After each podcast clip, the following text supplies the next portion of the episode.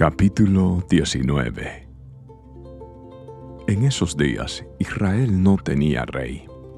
Hubo un hombre de la tribu de Leví que vivía en un lugar remoto de la zona montañosa de Efraín. Cierto día se llevó a su casa a una mujer de Belén de Judá para que fuera su concubina. Pero ella se enojó con él y volvió a la casa de su padre en Belén unos cuatro meses después, su marido viajó a Belén para hablar personalmente con ella y convencerla de que regresara. Llevó consigo a un siervo y a un par de burros. Cuando llegó a la casa del padre, éste lo vio y le dio la bienvenida. Su suegro, el padre de la joven, insistió en que se quedara por un tiempo, así que pasó allí tres días, comiendo, bebiendo y durmiendo.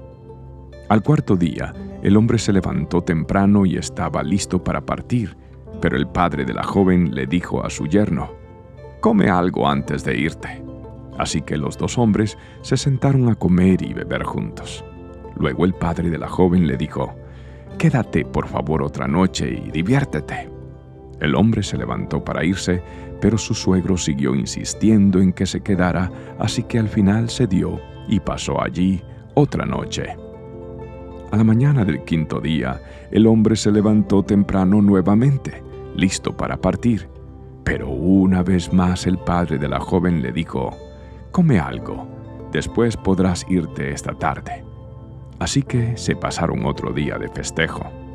Más tarde, mientras el hombre, su concubina y el siervo se preparaban para marcharse, el suegro le dijo, Mira, está atardeciendo. Quédate esta noche y diviértete. Mañana podrás levantarte temprano y marcharte. Pero esta vez el hombre estaba decidido a irse. Así que tomó a sus dos burros ensillados y a su concubina y se dirigió a Jebus, es decir, Jerusalén.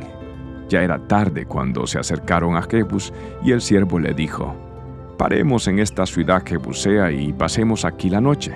No, le dijo su amo, no podemos quedarnos en esta ciudad extranjera donde no hay israelitas. Seguiremos en camino hasta Gibeá. Vamos, tratemos de llegar hasta Gibeá o Ramá y pasaremos la noche en una de esas ciudades. Así que siguieron adelante. El sol se ponía cuando llegaron a Gibeá, una ciudad situada en Benjamín, y se detuvieron allí para pasar la noche. Descansaron en la plaza de la ciudad, pero nadie los invitó a su casa para pasar la noche. Esa noche, un anciano regresaba a su hogar después del trabajo en los campos. Era de la zona montañosa de Efraín, pero vivía en Gibeá, donde la gente era de la tribu de Benjamín. Cuando vio a los viajeros sentados en la plaza de la ciudad, les preguntó de dónde venían y hacia dónde iban. Regresamos de Belén, en Judá, le contestó el hombre, y vamos hacia una zona remota de la región montañosa de Efraín, donde yo vivo. Viajé a Belén y ahora voy de regreso a mi hogar. Pero nadie nos ha invitado a su casa para pasar la noche, aunque traemos todo lo que necesitamos. Tenemos paja y forraje para nuestros burros y bastante pan y vino para nosotros. Serán bienvenidos en mi casa, les dijo el anciano. Yo les daré todo lo que pudiera faltarles pero no se les ocurra pasar la noche en la plaza. Entonces los llevó a su casa y dio alimento a los burros. Después de lavarse los pies, comieron y bebieron juntos. Mientras disfrutaban el momento, un grupo de alborotadores de la ciudad rodeó la casa.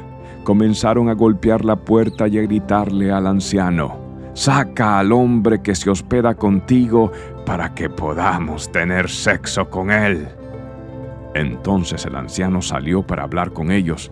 No, hermanos míos, no hagan algo tan perverso, pues este hombre es huésped en mi casa y semejante acto sería vergonzoso. Miren, llévense a mi hija virgen y a la concubina de este hombre. Yo se la sacaré y ustedes podrán abusar de ellas y hacerles lo que quieran, pero no cometan semejante vergüenza contra este hombre. Sin embargo, ellos no le hicieron caso. Entonces el levita tomó a su concubina y la empujó por la puerta. Los hombres de la ciudad abusaron de ella toda la noche, violándola uno por uno hasta la mañana. Finalmente al amanecer, La soltaron. Cuando ya amanecía, la mujer regresó a la casa donde estaba hospedado su esposo y se desplomó en la puerta de la casa y permaneció allí hasta que hubo luz. Cuando su esposo abrió la puerta para salir, allí encontró a su concubina tirada con las manos en el umbral. Levántate, vamos, le dijo, pero no hubo respuesta. Entonces subió el cuerpo de la mujer a su burro y se la llevó a su casa. Cuando llegó a su casa tomó un cuchillo y cortó el cuerpo de su concubina en doce pedazos, después envió un pedazo a cada tribu por todo el territorio de Israel. Todos los que lo veían exclamaban, en todo este tiempo desde que Israel salió de Egipto, nunca se había cometido un crimen tan horrible. Pensémoslo bien. ¿Qué vamos a hacer? ¿Quién lo denunciará?